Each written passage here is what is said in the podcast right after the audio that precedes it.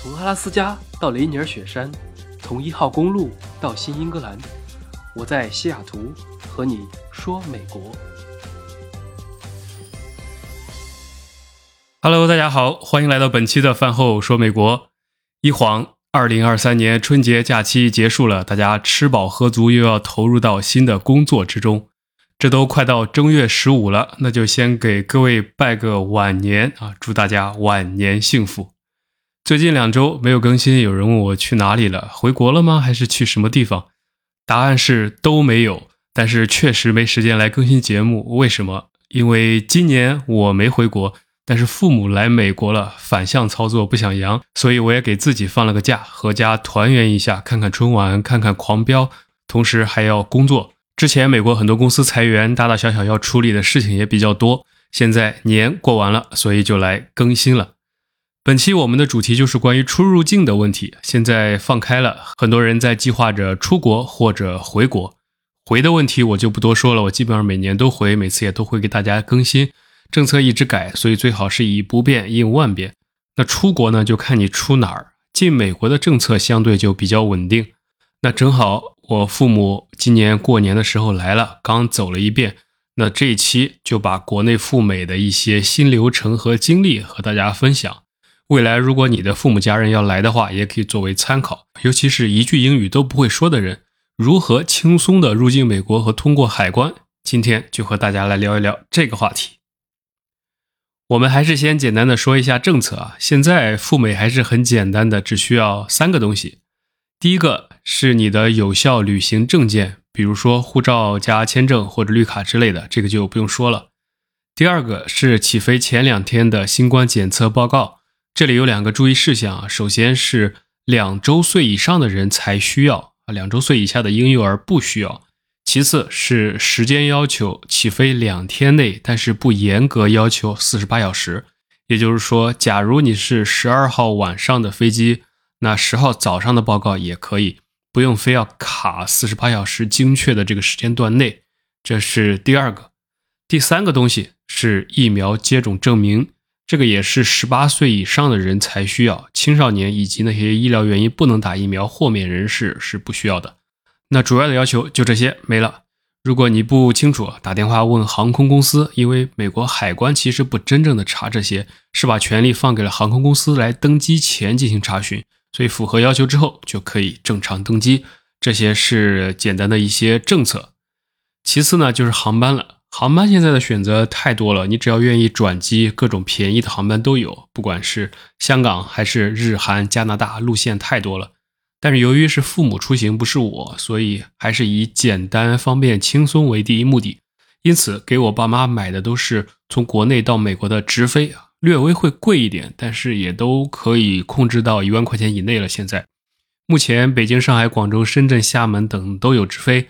我主要是想避免各种转机的潜在问题，因为毕竟转机要么折腾，要么你要换柜台什么的。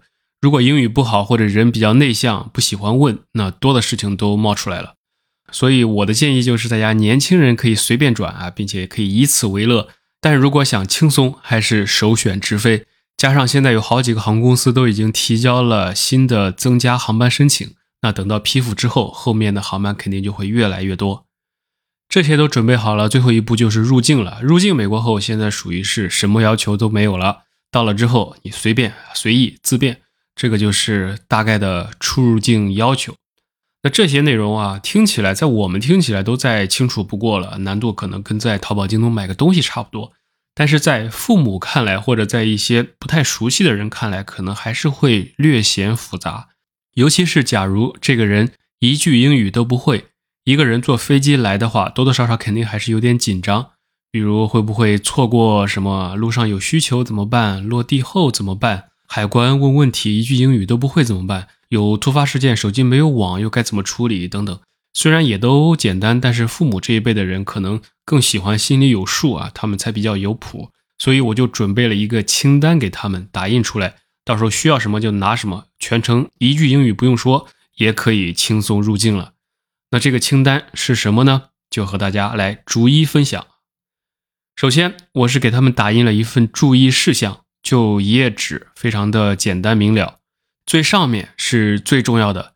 钱可以不带，行李可以不拿，但是证件一定要带。所以这张纸上前三行最重要的字就是：第一，所有证件、纸质材料全部随身携带，不要托运；第二，携带一支签字笔，用于填表、签字等等；第三，如果你有过期的护照和新护照，两本都带上，为了防止丢失，还可以复印一份。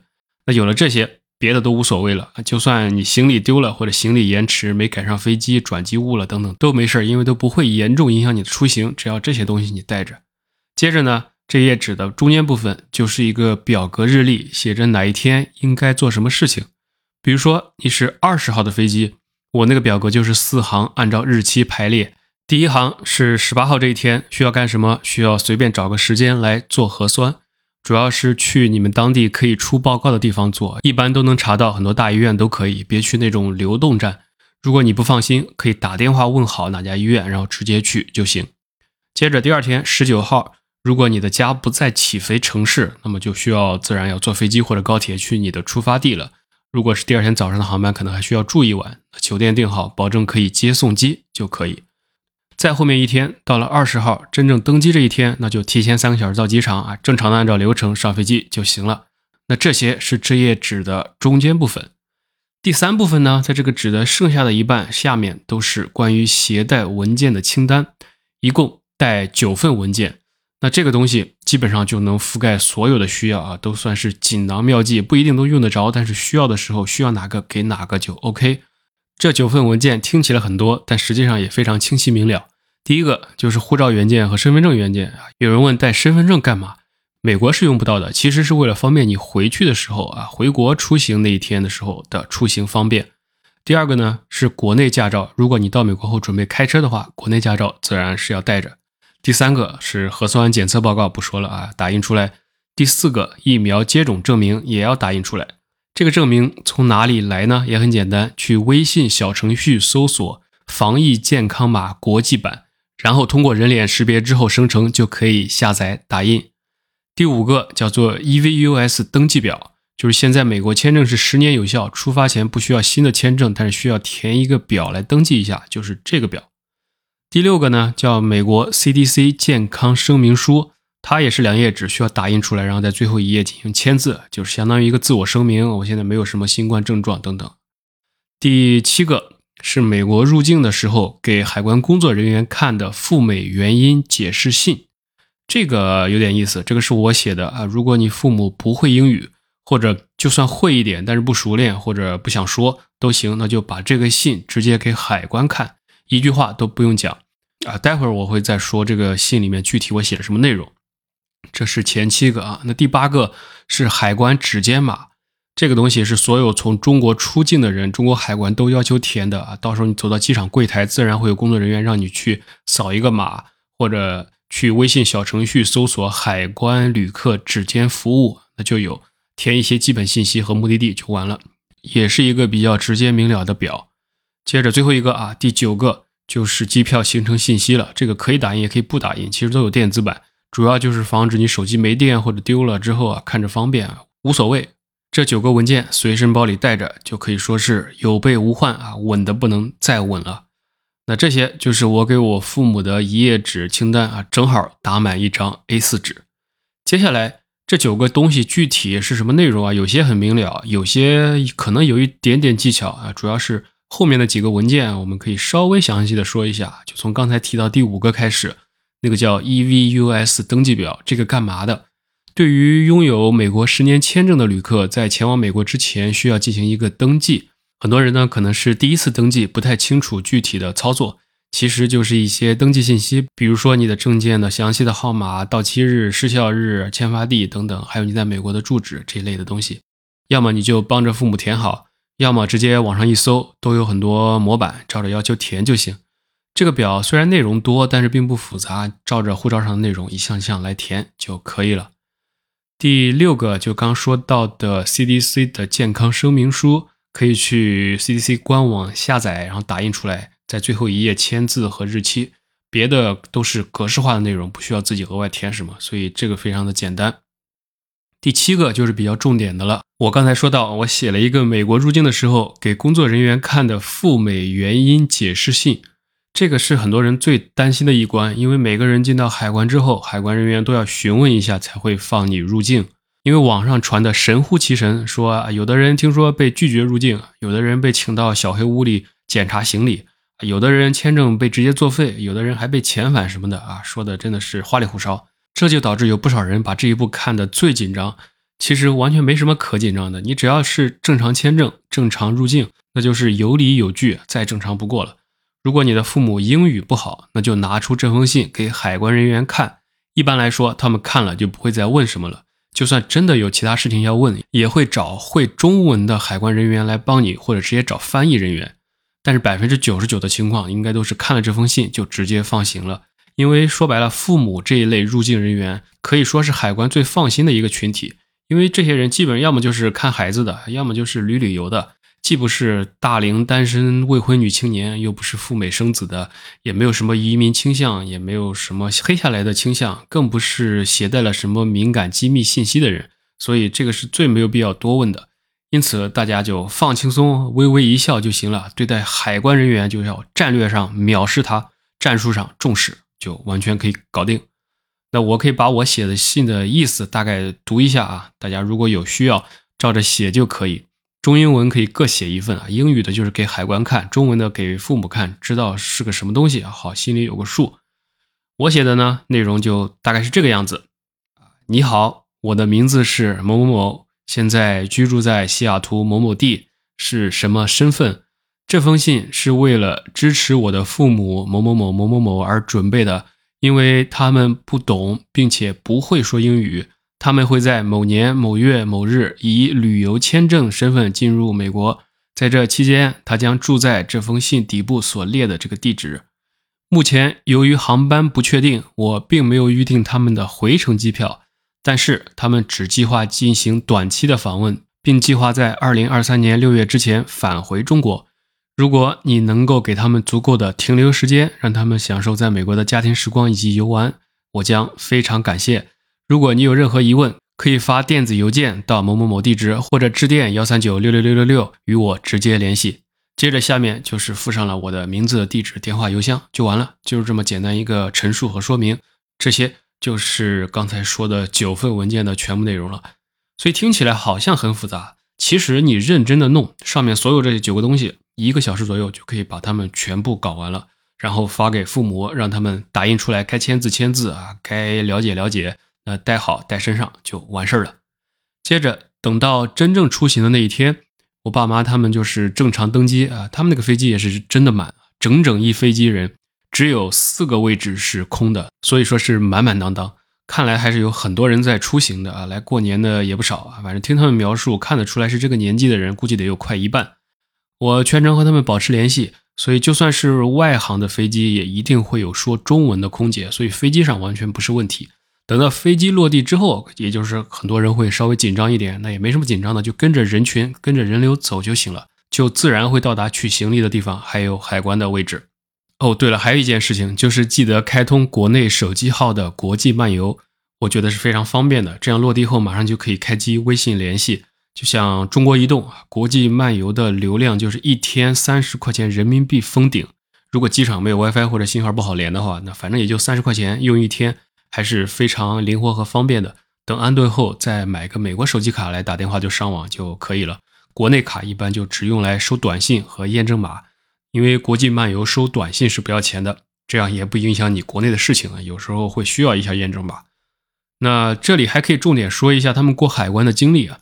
本来我爸妈以为海关要问这问那的，问很多东西，结果海关人员啊就跟他们说了一句英语之后，我妈就把那个信往那一放。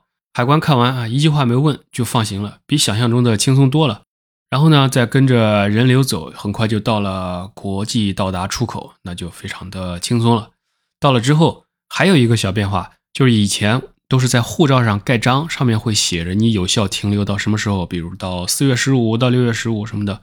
现在不盖章了，系统里会有电子的，所以如果你看到你护照上没被盖章，不要紧张，没什么事情，你就用手机查一下电子版的 I 九四就可以了。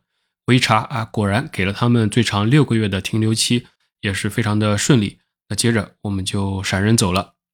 在机场的时候啊，我爸妈还说准备了这么多，啥都没看，早知道就不用这么在意啊，多带点吃的喝的过来了啊！我就给了他们一个无语的表情，因为真带了吃的，到时候啊多的事情都出来了。所以最后还有一个提醒，就是尽量的少带东西，因为美国几乎什么都买得到，轻装上阵越轻松越好。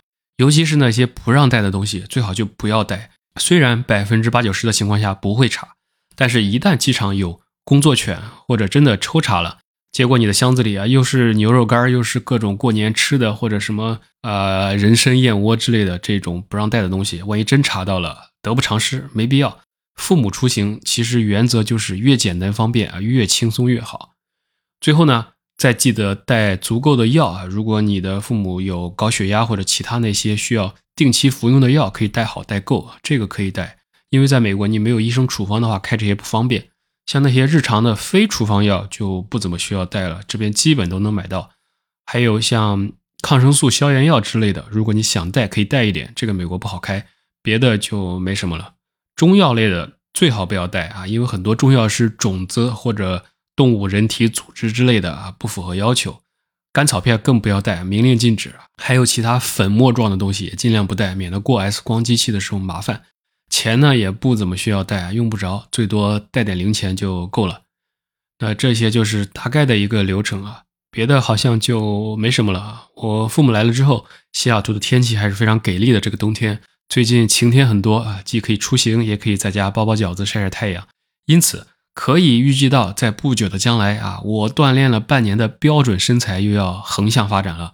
当然。自律使人自由，咱就要么不胖，要么胖都胖到人看不到的地方。